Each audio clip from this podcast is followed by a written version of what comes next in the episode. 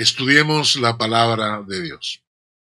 La mayoría de estudiosos indican que el Salmo 61, que es el salmo que vamos a estudiar el día de hoy, fue escrito por David durante la época en que su hijo Absalón lo perseguía para usurpar el trono.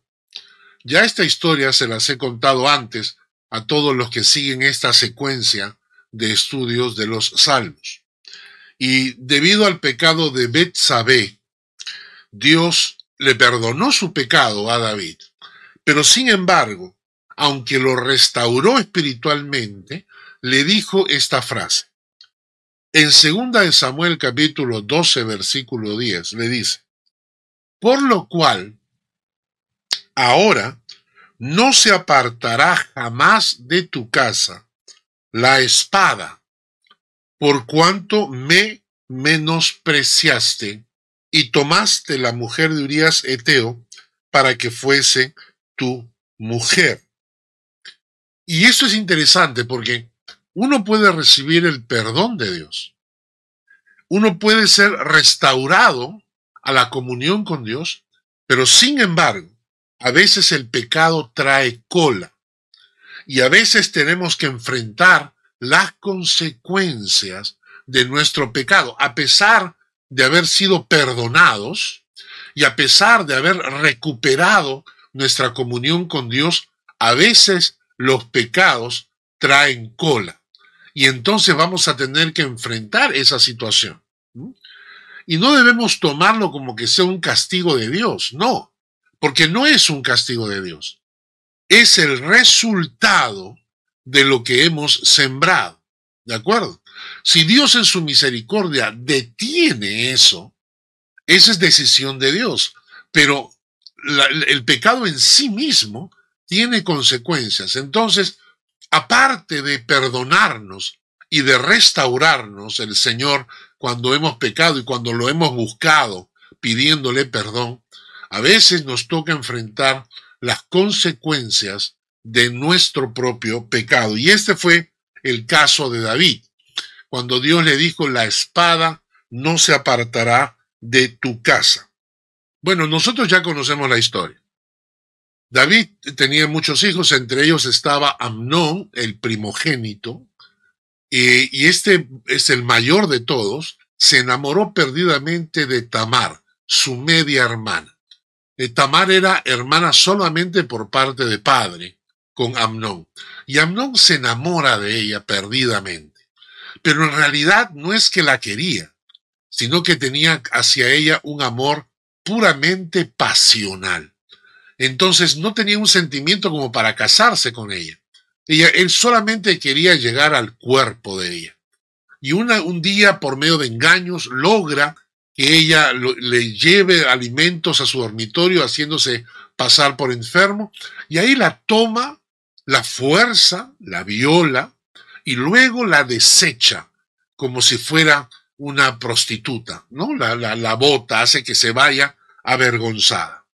Tamar va a buscar a su hermano de padre y madre, Absalón. Y entonces le cuenta la historia.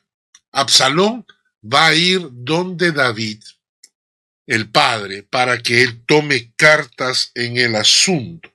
Ahora, lo que debemos entender es lo siguiente. Eh, Amnón era el primogénito, probablemente el heredero del trono de David. Muchos historiadores creen que por ser el primogénito tenía ciertos privilegios. Y es decir, le daban todo lo que él quería, porque iba a ser el próximo rey. Y esa mala crianza, ese, esa educación engreída, donde le, dejaban hacer todo lo que quería, es lo que lo llevó a él a tomar lo que no era suyo, a tomar lo que no debía, que era a su media hermana. Este, este niño bien, que se quería con derecho a todo, me hace pensar un poco en la cultura actual, la cultura actual donde tenemos que evaluar la educación que están recibiendo nuestros hijos en la escuela, y muchas, en muchas familias en sí, porque venimos con una corriente donde al niño no hay que educarlo, no hay que corregirlo, sino que hay que dejar que libremente crezca como una planta silvestre, ¿no? Y cuando, y cuando el resultado que obtenemos es, ¿qué cosa? Pequeños tiranos. Son adolescentes que nos saludan, que nos respetan, son adolescentes de una generación que ha sido criada sin corrección. Pues Amnón es la ilustración de ellos. Y Amnón, en este caso, eh, llega a ser este, este niño que toma lo que no le corresponde, que es la virtud de su media hermana. Tamar va a buscar ayuda donde su hermano, hermano de padre y madre, Absalón, él va donde David para que David tome cartas en el asunto. ¿Y qué ocurre? Y este es el gran error de David. David tiene rabo de paja porque él mismo tomó una mujer que no le correspondía. Y eso lo hace juzgar a su hijo Amnón con una benevolencia que no debía. ¿Entienden? Como él mismo había cometido ese pecado de tomar una mujer que no debía tomar, al ver que su hijo hace lo mismo, David como que se hace de la vista gorda y pasa por alto el pecado de su hijo y no toma medidas para disciplinarlo o castigarlo. ¿Por qué? Por su propio pecado. Y eso es lo que Dios le dijo, que por ese pecado que él había cometido, eso traería consecuencias.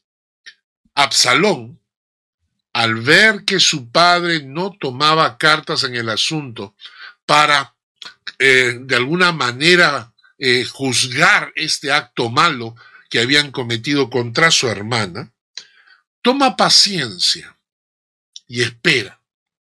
Y dos años después convoca a todos sus hermanos y medios hermanos, entre los cuales estaba Amnón, y planea que cuando estuviera borracho, sus siervos lo mataron.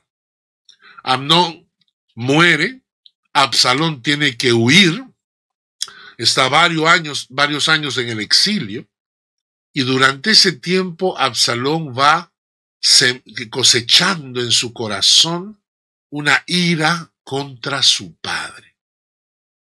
Años después, Absalón va a levantar al pueblo en contra de David y va a ir contra Jerusalén con un ejército para enfrentarse a su padre y la idea es que tiene que matar a su padre para poder convertirse en rey. David no quiere luchar contra su hijo. David venció a Goliat. ¿Tendría miedo? No, no tenía miedo. David había salido a la batalla muchas veces a vencer a los filisteos, a vencer a los edomitas, amonitas, amalecitas, a toda esa gente. David tenía el poder y la forma de enfrentarse a su hijo.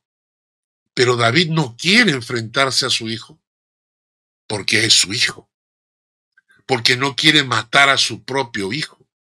Y entonces David decide salir de Jerusalén y huir y dejarle el trono a Absalón. Y yo me pregunto, ¿qué debe haber sentido David en este momento? Creo que nosotros como seres humanos podemos enfrentar cualquier tipo de adversidad, cualquier tipo de enemigo. En el trabajo, ¿no? A veces algún familiar, a veces algún vecino, a veces nos encontramos con gente que quiere hacernos daño, que son enemigos, y aunque nos duele, especialmente si viene de algún amigo, es duro, ¿no? La traición de un amigo, pero en el fondo estamos preparados para enfrentarlo. Inclusive matrimonios, ¿no? Matrimonios que se juraron amor toda la vida y que han vivido y convivido durante años, de repente llega el momento del divorcio y, brotan unos odios y se dicen cosas horrorosas y horribles y la gente en cierta manera le duele pero lo soporta. Pero soportar el odio de tu propio hijo, creo que yo personalmente es algo que no podría. Soportar el odio de tu propio hijo es algo que, que mi alma no estaría preparada para, para enfrentar. David está en esta situación y en estas circunstancias, en medio de este dolor, es que escribe el Salmo 61. Empecemos estudiando el versículo 1 y 2. Oye, oh Dios, mi clamor, a mi oración atiende. Desde el cabo de la tierra clamaré a ti. Cuando mi corazón desmayare, llévame a la roca que es más alta que yo. David nos dice, cuando mi, corazón, mi corazón desmayare, David tiene el corazón quebrado. Desmayar significa desfallecer, decaer, perder el control, perder las fuerzas para mantenerse en pie. Esto es cuando, cuando llegamos a esa situación que decimos, Señor, ya no puedo más. Cuando ya no tienes fuerzas para seguir luchando. Cuando has perdido las ganas de vivir. David está diciendo, mi, mi corazón desmaya, mi corazón ya no tiene fuerzas. Recuerdo hace un tiempo atrás un amigo pastor, amigo mío, cuya esposa se cansó del ministerio. Es así, a veces las esposas tienen que sufrir el ministerio con el marido, con el esposo, cuando el esposo es pastor. Pero hay algunas de ellas para, para quienes es difícil hacerlo.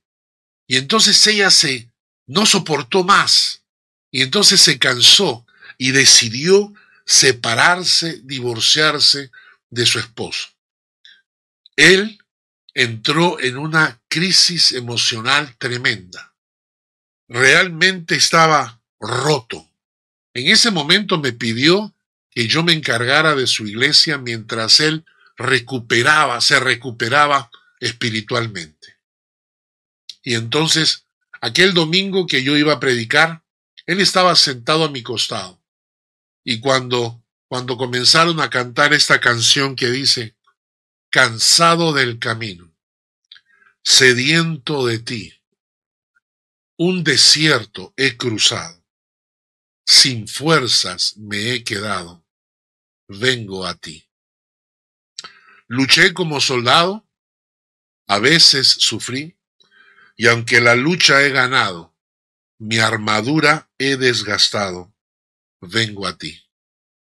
Sumérgeme en el río de tu espíritu.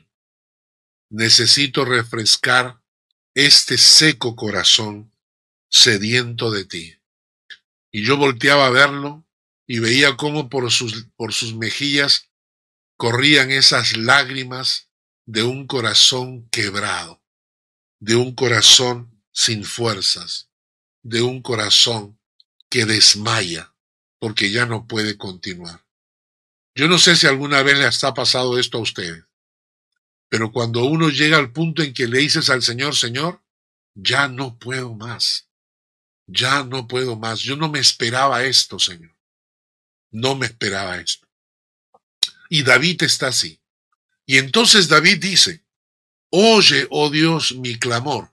La palabra clamor que aparece acá es mi grito. Oye, oh Dios, mi grito. Mi grito en silencio, muchas veces, ¿no? Ese clamor, esa, esa angustia, que tú no la vas a hacer en público. Son esas oraciones que las haces en silencio. A veces no, no necesariamente tienen que brotar lágrimas de tus ojos, pero tu corazón está dolido y te arrodillas en tu cuarto y lloras en silencio. Entonces David dice, oye, oh Dios, mi clamor, mi grito, desde el cabo de la tierra, desde el cabo de la tierra, dice, a ti clamaré, desde el cabo de la tierra. Y esto es interesante, desde el cabo de la tierra, la, la traducción en lenguaje actual dice, desde el último rincón de la tierra. ¿Por qué dice esto David? Primero, porque está huyendo de Jerusalén. Es decir, él, está eh, fuera de su tierra, probablemente desterrado, ¿no?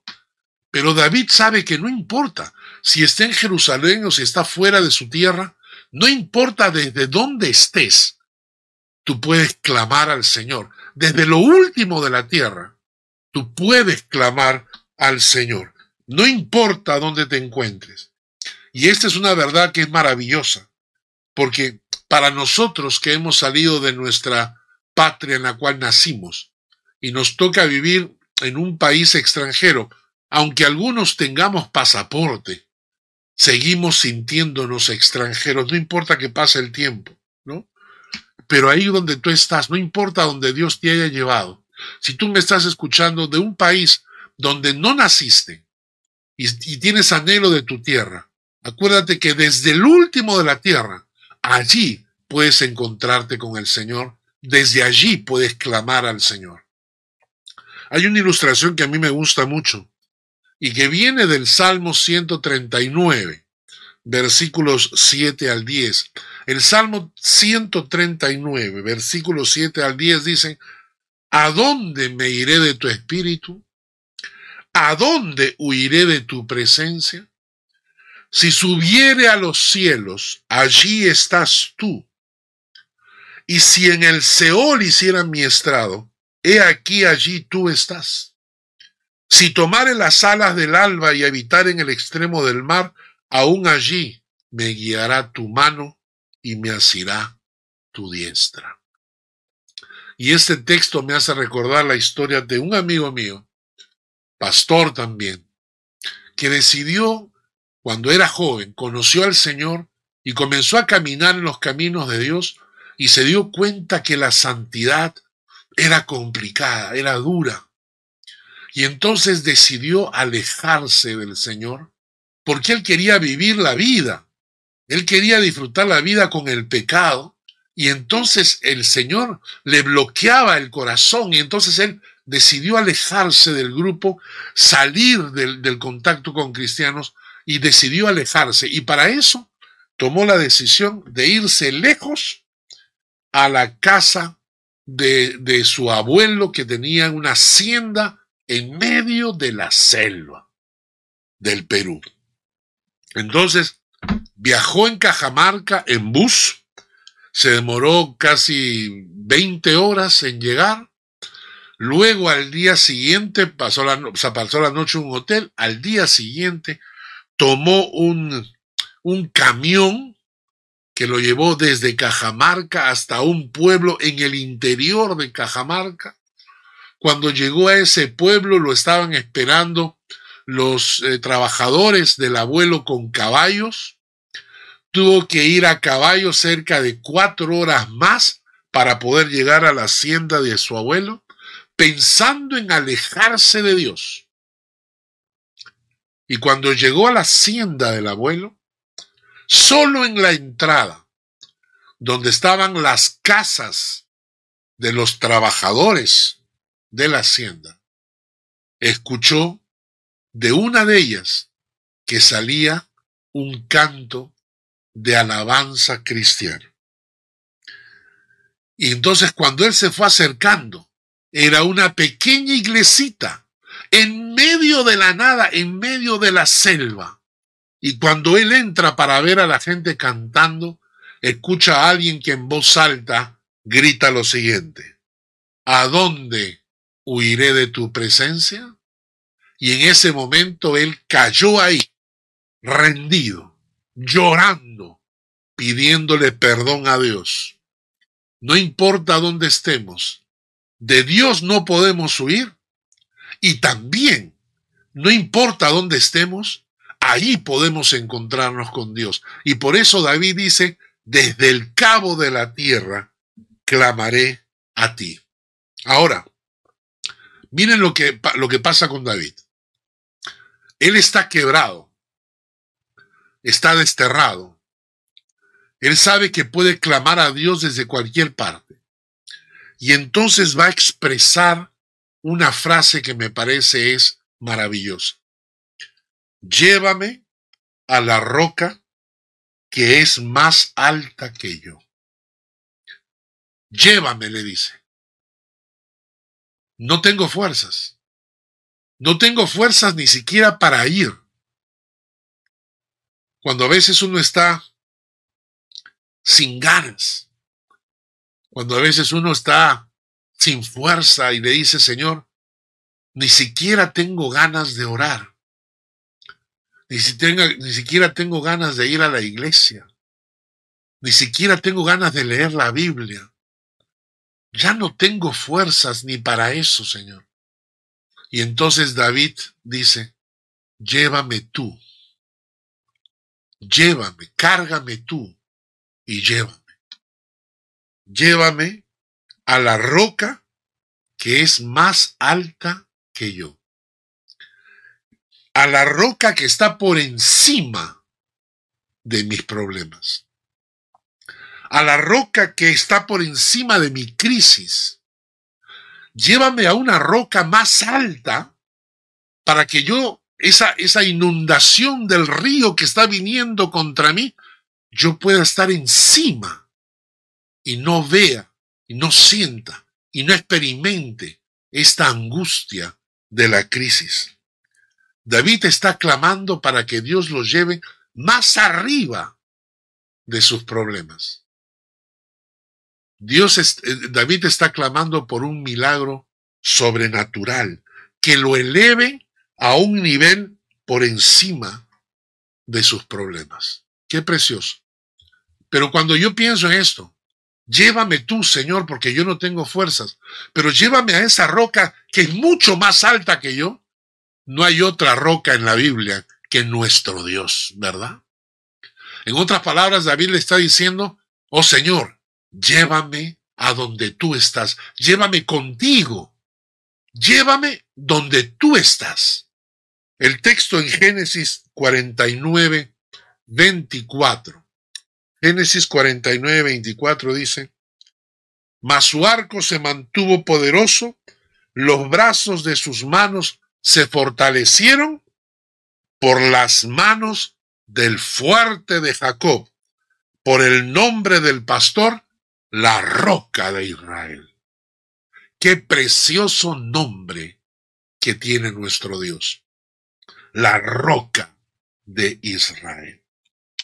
En Deuteronomio capítulo 32, versículos 3 y 4 dice, porque el nombre de Jehová proclamaré, engrandeced a nuestro Dios, Él es la roca, cuya obra es perfecta, porque todos sus caminos son rectitud, Dios de verdad y sin ninguna iniquidad en Él, es justo y recto.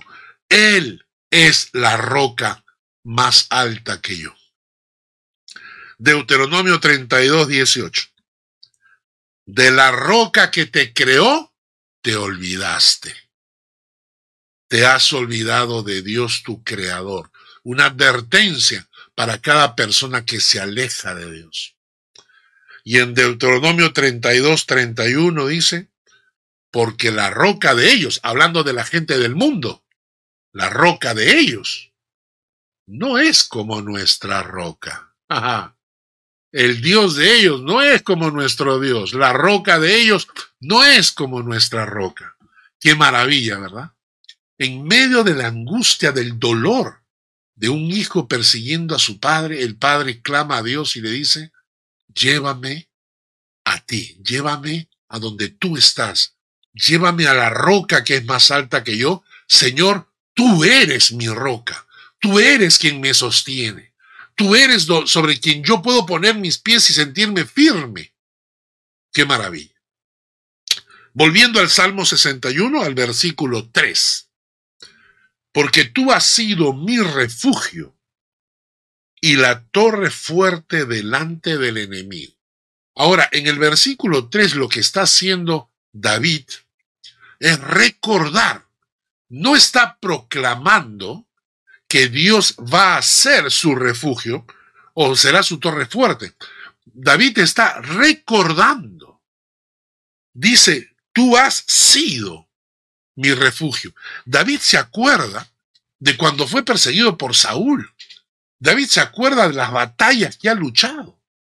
Y entonces David recuerda y dice, Señor, tú has sido mi refugio y tú has sido mi torre fuerte delante del enemigo. Y a veces cuando estamos angustiados es bueno recordar las bendiciones de Dios en nuestras vidas, las bendiciones que Dios ha hecho en nuestras vidas. ¿Cuántas cosas podemos relatar? ¿Qué, qué podríamos contarle a nuestros hijos o a nuestros nietos de la mano de Dios obrando? Hace tiempo atrás, eh, de mi nuera, yo aprendí algo.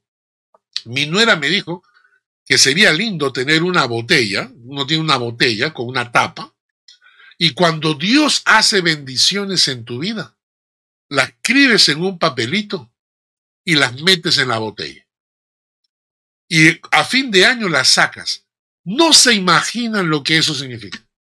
Porque comienzas a recordar tantas bendiciones de Dios que nuestras mentes olvidan rápido. Si yo te digo, por ejemplo, cuál ha sido la última bendición de Dios en tu vida. Hay mucha gente que tiene que pensarlo. ¿Por qué? Porque olvidamos rápidamente las bendiciones de Dios. Y entonces es bueno apuntar esos papelitos, meterlos en la botella y de vez en cuando sacar y recordar las bendiciones que Dios ha hecho en ti. Y esto es lo que está haciendo David, porque recordar las bendiciones te trae fortaleza, te recuerda que Dios ha sido tu refugio, que Dios ha sido tu torre fuerte, que Dios ha sido tu proveedor, que Dios estuvo a tu lado en los momentos tristes, que Dios estuvo acompañándote en tu soledad. Te recuerda las cosas que Dios ha hecho por ti. Salmo 61, versículo 4. Este es un pasaje muy bonito. Salmo 61, versículo 4 dice, yo habitaré en tu tabernáculo para siempre. Estaré seguro bajo la cubierta de tus alas. Acá hay dos cosas. Yo habitaré en tu tabernáculo para siempre.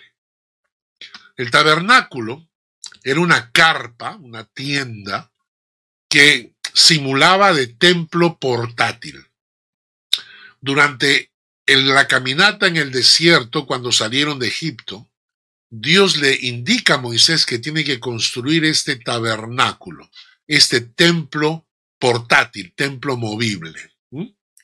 Y entonces, eh, cuando terminaron, cuando terminaron de construir el templo, ¿no?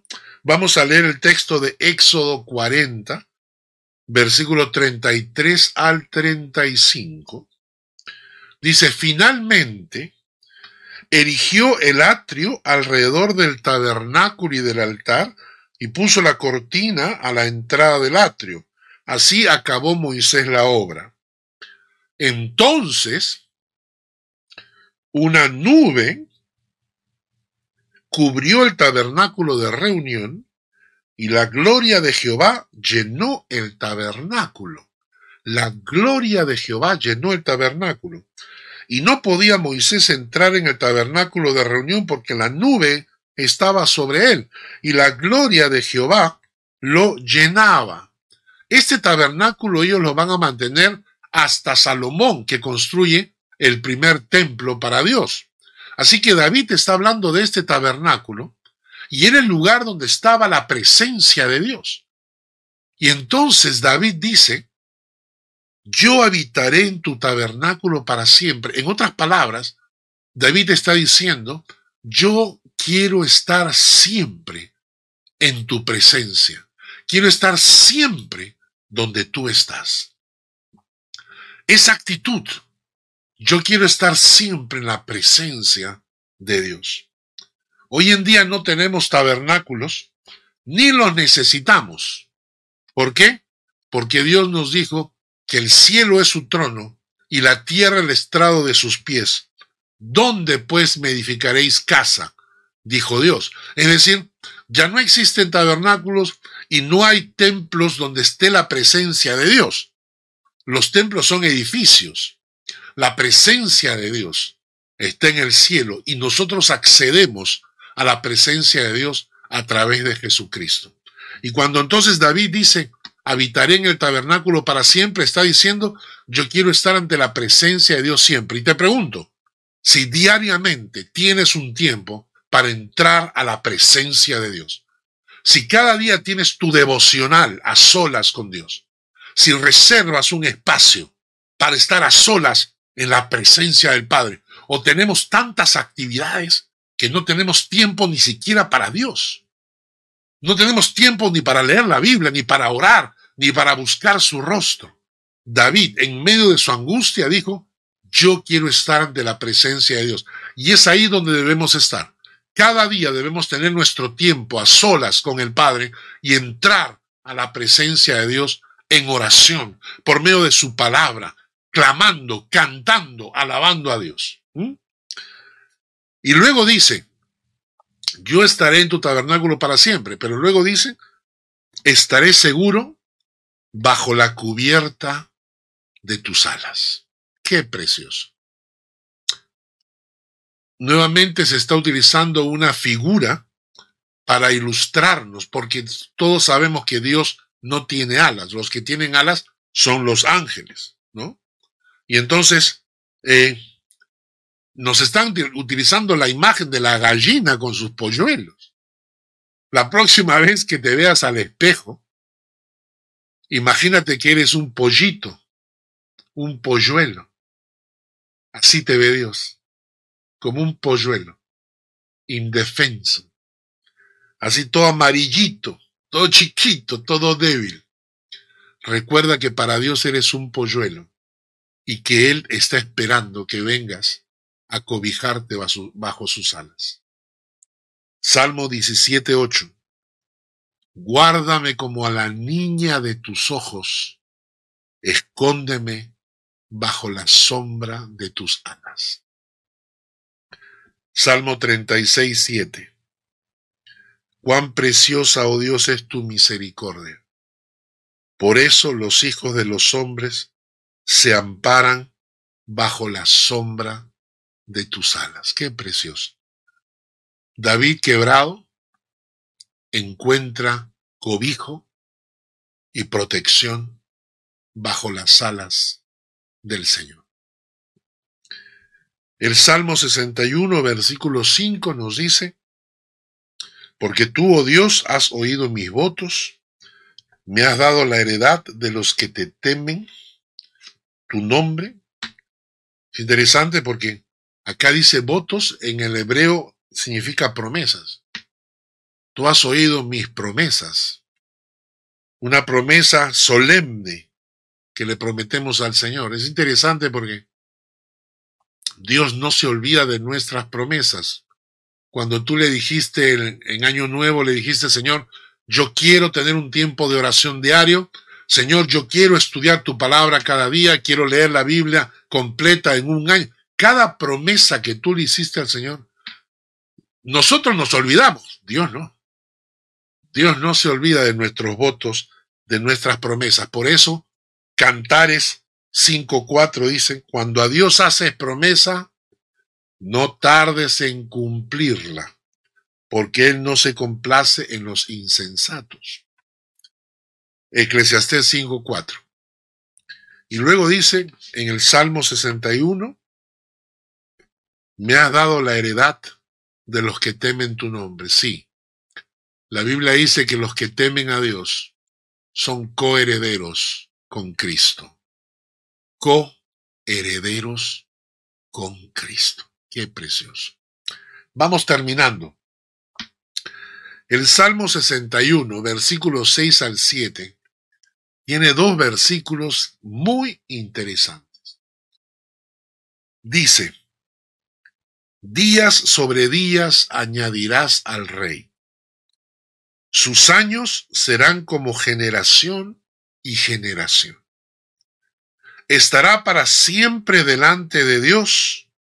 Prepara misericordia y verdad para que lo conserve. Estos versículos aparentemente fuera del lugar, porque siguiendo la secuencia de pensamiento en el Salmo, sabemos que es el, Salmo 61 el clamor de un padre quebrado que está pidiendo a Dios ayuda porque su hijo lo está persiguiendo, eso lo entendemos. Pero ¿qué tiene que ver estos dos versículos? Días sobre días añadirás al rey. Sus años serán como generación y generación. Estará para siempre delante de Dios. Prepara misericordia y verdad para que lo conserven. Según los, eh, los estudiosos, hay tres interpretaciones distintas. Unos creen que se está hablando del Mesías, el rey Mesías que va a venir. Entonces, para algunos historiadores, eh, estudiosos de la Biblia, este pasaje es mesiánico. Estaría hablando de el Cristo, el rey, que va a venir, ¿no? Por eso dicen, días sobre días añadirás al rey, sus años serán de generación en generación, estará para siempre delante de Dios. Es posible. Esta interpretación es posible que estos dos versículos sean mesiánicos. La segunda interpretación es que está hablando David sobre sí mismo, pero en tercera persona. Es decir, lo que estaría diciendo David acá es, Señor, yo sé que tú elegiste al rey, él era el rey, ¿no es cierto? Entonces yo sé que tú me elegiste a mí, y como tú elegiste al rey, tú harás que el rey continúe siendo rey. ¿Me entiendes? Porque como Dios eligió al rey, entonces Dios haría que el rey continuara. Por eso es que él, hablando de sí mismo, dice, yo sé que tú vas a añadir días a la vida del rey, eh, yo sé que sus años continuarán, yo sé que siempre estará delante de ti y, y tu misericordia y tu verdad lo acompañan. O sea, la segunda posibilidad es que David estuviera hablando de sí mismo, pero en tercera persona. Yo les voy a dejar a ustedes que decidan. A mí me gusta la tercera. La tercera me encanta. La tercera interpretación es que David estaba orando por el nuevo rey, por su hijo Absalón. Y entonces un padre quebrado, perseguido por su propio hijo, y su hijo usurpando el trono, y el padre orando por su hijo y diciendo, Señor, añádele días a la vida de mi hijo. Señor, que sus años sean de generación en generación. Señor, ten misericordia y verdad que lo conserve. Qué impresionante sería esto, ¿verdad? Un padre intercediendo por el hijo que está usurpando su trono. ¿Y por qué?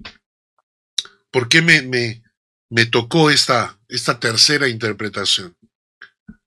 Porque la Biblia dice que el amor que tenemos por nuestros padres es un reflejo del amor que Dios tiene por nosotros. ¿Cuánto daríamos nosotros por nuestros hijos? No importa si nuestros hijos fueran delincuentes. Nosotros los amaríamos hasta el final. Y entonces pensé, qué precioso es tener a Dios como mi Padre. Qué precioso es tener a Dios como mi Padre. La Biblia dice, más a todos los que le recibieron, a los que creen en su nombre, les dio el privilegio, la potestad, la posibilidad de llegar a ser hijos de Dios. Qué privilegio para mí es que el Dios eterno, el Dios creador del universo, sea mi Padre. Terminamos el Salmo con el versículo 8, Salmo 61, 8. Así cantaré tu nombre para siempre pagando mis votos cada día. Aunque David estaba perseguido, David cantaba. Cuando te sientas mal en las peores adversidades, cántale al Señor. Nosotros en las peores circunstancias lloramos, nos arrodillamos, clamamos, suplicamos, a veces nos olvidamos de cantarle al Señor. Porque cantarle significa que tú confías en lo que Él está haciendo. Cantar significa que tú crees que Dios está en control. Y entonces, a pesar de lo que le tocaba pasar a David, canta. Yo cantaré, dice, a tu nombre para siempre. Hermano, ¿estás pasando dificultades? ¿Estás pasando adversidad? Cántale al Señor. Aprende a cantarle al Señor. Y no te olvides de la última parte. Pagando mis votos cada día, cumple al Señor las promesas que le has hecho. Que Dios les guarde y les bendiga. Señor, gracias por tu palabra. Permite que la palabra llegue a los corazones y que se pueda retransmitir a los que necesiten escuchar. Llévate tú toda la gloria en el nombre de Jesús. Amén y amén.